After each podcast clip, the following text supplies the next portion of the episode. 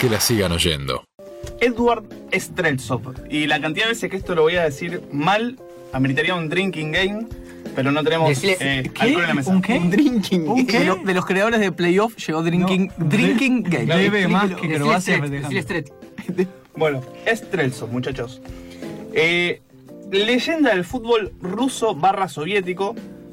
Ahí pedí que me tiren algo porque la verdad que me quiero, quiero poner en contexto. Entrar en clima. Quiero entrar en clima. Eh, por Dios. Que. Increíble. El himno soviético.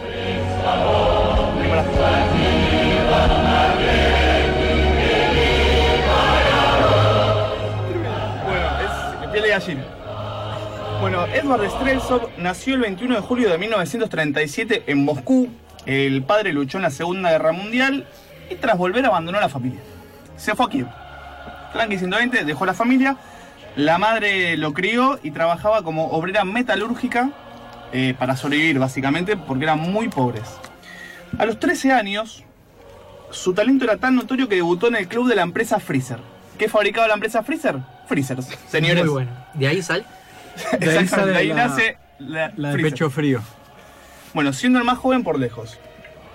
Tres años después, el Torpedo Moscú, que era un poco el, el equipo del proletariado, del proletariado soviético, eh, va a jugar un amistoso contra Freezer, que no era eh, Goku, me viene acá Dragon Ball Z, pero bueno. Eh, el técnico Vasily Probornov lo ve y queda totalmente enamorado del juego de Streltsov. Deciden ficharlo. Un delantero muy eléctrico, con mucho gol. Claro, Una- del- freezer. Sí, sí, podemos seguir con este chiste todo el... Y con Vasily Progonov tenés una, una parrilla completa. Vasily y Provo. El humor del croc nunca defrauda, nunca defrauda. Bueno, Streltsov era, como dije, un delantero de una técnica notable, goleador. eh, tenía una facilidad extrema para dar pases de taco, a tal punto que todavía en Rusia hoy al pase de taco se le dice pase Streltsov. Mira. Tranqui 120. Debuta con el torpedo en 1954, ¿A qué le llamarán pase Diego Maradona? no? a pasarse a 6 y dejar tirado al arquero. O, bueno, pase Diego Maradona, la dejaste Claro. picando. Eh, debuta con el torpedo en 1954. En su segundo año Claro. anota 15 goles en 22 partidos y con eso llega al debut en la selección soviética. En los dos primeros partidos, Streltsov marca dos tripletes. Tranqui. Si yo te digo tres goles contra Suecia, que terminaría llegando a la final en el Mundial en el 58, Así es. y tres goles contra la. India. Ahí me baja un poquito la vara, Streltsov. Imagínate la India, aparte en esa época, lo que debe haber sido, ¿no? No comían hacía 50 días, bueno. Pues estaban en- con Gandhi. Hablame de prejuicio. huelga. Sí, sí, no. Todos juntos. Todos juntos. Bueno, llegaron los Juegos Olímpicos de 1956 en Melbourne y es la gran figura de la Unión Soviética, que se queda con el oro. Marca un gol en el primer partido y en la semifinal contra Bulgaria el partido termina 0 a 0 y va a tiempo suplementario. La Unión Soviética juega ese suplementario con nueve jugadores eh, por dos lesiones de Tishenko y del compañero de- en el torpedo de, de, Stre- de Streltsov, que era Ivanov. Bulgaria se pone arriba en el marcador, sin embargo Streltsov empata el partido y pone la asistencia para Tatujin, este es el nombre que más me gustó porque es más fácil de nombrar, en el 2 a 1 definitivo. La Unión Soviética pasa a la final, Streltsov no la juega. Acá empiezan las versiones. Esta es la parte que más me gusta a mí investigar Sí. los. ¿Viste? Tenés La de 50 las conspiraciones. Sí, conspiraciones, ver- 200 versiones distintas. La KGB. O, o obvio, maestro. Bueno, acá una de las primeras versiones es que el entrenador Cachalín, Cachapaz, sí, con chistes, Cachalín ponía dos delanteros del mismo equipo, ¿no? Entonces, como se lesiona Ivanov, eh, como se lesiona Ivanov, está durmiendo la siesta el operador, lo tengo, que- decir, maestro, lo tengo que decir, maestro. Sacá, sacá por otra cortina, maestro. Están hablando, están hablando de un gallego. Excelente. Bueno, el entrenador, que cómo seguimos puesto, ¿eh? el entrenador Cachalín ponía dos delanteros del mismo equipo. Y como Ivanov, que era compañero en el torpedo, se lesiona, eh, directamente saca a los dos. Y entra Nikita Simonian. Otra versión que el Partido Comunista. Esto se complicó, señores. El partido. Bueno, la otra versión es que el Partido Comunista presionó al técnico para que ponga un jugador del CSK, que era el equipo del ejército. ¿El CSK? CSK. CSK. Ah, sí, CSK Moscú. No, pensé en el que quedaba ahí en Alem. No, no, no. Bueno, en aquella época, eh, el dato es que los jugadores que recibían medalla nada más eran los que jugaban la final. Entonces, eh, Streltsov no recibe medalla. Nikita, eh, que jugó por él, se le ofrece y Streltsov le dice, no te hagas problemas, vos ganar, voy a ganar muchas más. No fue así, o no, debería ser. Bueno, Streltsov era tan talentoso como problemático, arrogante, confiado, amante del vodka y las fiestas. Y también se lo consideraba un rebelde. Cada vez que Torpedo o la Unión Soviética salían a jugar afuera, eh, los compañeros decían que era el que más se quejaba por volver a la Unión Soviética. Una especie de. como lo que pasaba con, con los cubanos que salían Exactamente, a jugar la selección y algunos no volvían. Exactamente. El Kremlin lo presionaba para que pase al S- CSK, que era el equipo del ejército, como dijimos, o al Dinamo, que era el equipo de la KGB y la policía. Pero eh, se negaba. Él jugó toda la vida en el torpedo de Moscú, nunca se quiso ir. Esto le trajo como problemas eh, en la burocracia comunista del partido. Nilev Yassin lo pudo convencer de pasar al, al Dinamo. Ni siquiera. Él seguía jugando para el torpedo, ahí estaba bien, era su lugar en el mundo. Algunos lo describe como una especie de James Dean soviético. Fiesta, mujeres, alcohol, facha, peinado, viste así, medio moderno para la época. Eh, y acá empieza a pudrirse un poco toda la historia de Streltsov. Eh, Avenida Tranquila. Sí, sí, sí. ven- Venía dentro de todo normal porque ahora se va a empezar a poner fea. En 1957, antes de que pase el incidente, lo que voy a llamar el incidente, Bien. llega otro partido que quedaría en la memoria eh, popular soviética contra Polonia jugándose la clasificación para el Mundial de Suecia. ¿Cómo arranca esto?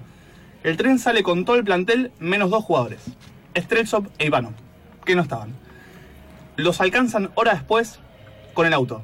Frenan el tren para que se suban. Esto era un escándalo que se tapaba si la Unión Soviética clasificaba. ¿Qué fue lo que pasó? Eh, le pegan un patadón tremendo, lo lesionan, pide jugar el partido, seguir jugando el partido contra Polonia, marca un gol y una asistencia. Cachalín, el entrenador, dijo, ni con las dos piernas sanas lo había visto jugar tan bien como hoy. Los que lo veían jugar decían que era el Pelé ruso. Pero más parecido yo diría a George Best por toda la vida que llevaba. Bueno, y en mayo de 1958, un mes antes del Mundial de Suecia, en el cual la Unión Soviética era gran candidato, eh, llega el incidente. Eh, hay una fiesta en una casa de campo de un general soviético, Edward Karajanov, y con 20 años Streltsov eh, es acusado de abuso sexual. La mujer, la víctima, Marina Lebedeva. La denuncia fue para Streltsov y dos futbolistas del Spartak.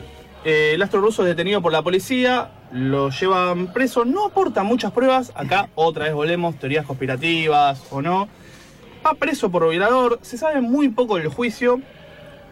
Y supuestamente las autoridades convencen a Streltsov para que se declare culpable diciéndole que iban, lo iban a dejar jugar el mundial y que salía el juicio después. Streltsov se declara culpable y ¿qué pasa? Condena de 12 años a un gulag No. e inhabilitación de por vida para jugar al fútbol. Que ya a esa altura era la menor de sus. El menor- el menor de sus problemas. Claro, de sus. El menor de sus problemas. A los 20 años. A los 20 años. Entonces, tremendo. Era, aparte, llamado a ser la figura del mundial. Eh, por eso, siempre esto. El, Del mundial famosa- justamente de Pelé, digamos, el primer mundial. de Pelé. Exactamente. ¿Qué hubiera sido de.? Bueno. Em, los otros dos jugadores recibieron. Las condenas fueron tres años sin jugar al fútbol. Sospechoso, de mínima. Eh, en, bueno, en el Gulag ahí en Siberia le hacían hacer los trabajos más duros. Fue salvajemente golpeado. Estuvo cuatro meses en recuperación por las lesiones. Eh, y sobre la causa esta de violación, acá un, un par de versiones, ¿no? Una era que todo empezó en enero del 57 cuando los jugadores tuvieron una recepción organizada por el gobierno tras el oro olímpico. Ekaterina Fursenko, muy de Americans todo, no sé si que la vio, viste los nombres. Primera mujer en integrar el Politburo soviético y la favorita del presidente Nikita Khrushchev, quiso presentarle a Streltsov a su hija de 16 años. Streltsov se niega primero de manera, de manera amable y después dicen que entraron copas dijo jamás me casaría con un mono. Un poco misógino Streltsov. y antes de casarme con ella me suicido. Bueno, acá dicen que la, que la mina le hace la cruz eh, y también el, presidente Nikita Khrushchev. Y ahí arranca medio ya la, la historia con un tipo que ya venía considerado como un posible desertor del régimen. Kachalin, entrenador de la selección soviética, eh, dijo que siempre, intentó, siempre que intentó averiguar qué había pasado con Streltsov, eh, chocaba contra la burocracia comunista y nadie le decía nada. Eh, y que todos le decían que hable con Khrushchev, ya con el alto mando del gobierno. Esto alimenta la sospecha de que fue una cama. Igualmente después un periodista ruso investiga los, los expedientes del juicio y las declaraciones de Lebedeva termina diciendo que son muy exactas con respecto al abuso. O sea, no, no deja muchas dudas. Eh, bueno, después, tras cinco años de prisión, es indultado por Nikita Khrushchev, pero no permite que juegue, que siga jugando al fútbol. Esto llega recién en 1965, bajo la presencia de Bresme que le permiten volver. Vuelve al torpedo, más lento, golpeado físicamente, pero manteniendo su inteligencia, y sale campeón de la liga ese año. Y de la Copa Soviética en 1968. Hizo 99 goles en 222 partidos con el torpedo y 25 goles en 38 partidos con la Unión Soviética. Recién luego del Mundial de 1966 de Inglaterra, le permitieron volver a la selección. O sea, el tipo se perdió tres mundiales. Claro. 58, 62 y 66. Los tres mundiales que pudo jugar. En 67 y 68, mejor jugador del campeonato soviético. Se retira a los 33 años en 1970. Y la perla es que muere en 1990 con 53 años, víctima de un cáncer de garganta. Y siete años después de- del funeral, dicen que se la vio a Lebedeva dejándole flores en la tumba Anda a chequearlo. ¿no? Anda a chequearlo. Esta es la información que tenemos. Espectacular. Los 10 del 10 con el señor. Streltsov. Edward Streltsov. Que la sigan oyendo. Que la sigan oyendo.